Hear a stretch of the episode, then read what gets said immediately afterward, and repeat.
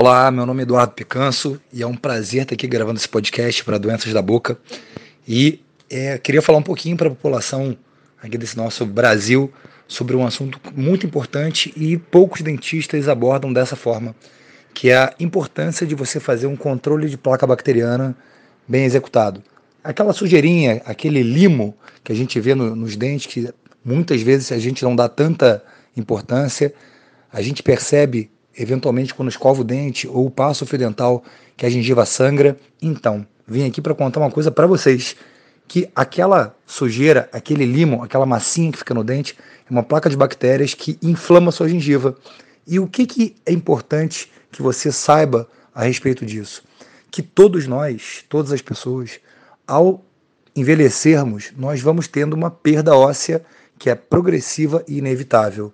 E essa perda óssea ao redor dos dentes pode fazer com que nossos dentes fiquem moles e, eventualmente, possamos perder os dentes. E o que, que esse sangramento tem a ver com isso? Tudo.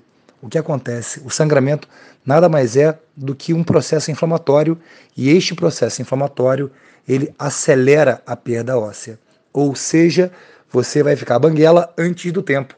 Então, todo o cuidado que a gente precisa ter com uma correta escovação de dente, um correto uso do fio dental, uma ida ao seu dentista de forma periódica, sistemática, que não normalmente é duas vezes por ano, talvez seja pouco, né? Então, é, vamos começar a olhar com mais atenção para o cuidado com a boca, com a gengiva, com os dentes, para que você tenha um sorriso lindo e saudável por mais tempo e encante muito mais as pessoas que você ama com esse brilho nos dentes, esse sorriso e esse é meu recado. Meu nome é Eduardo Picanso. Foi um prazer aqui falar com vocês nesse podcast Doenças da Boca. Até a próxima.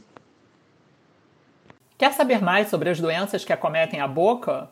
Segue a gente lá no Instagram Doenças de Boca. O link está disponível na descrição do podcast.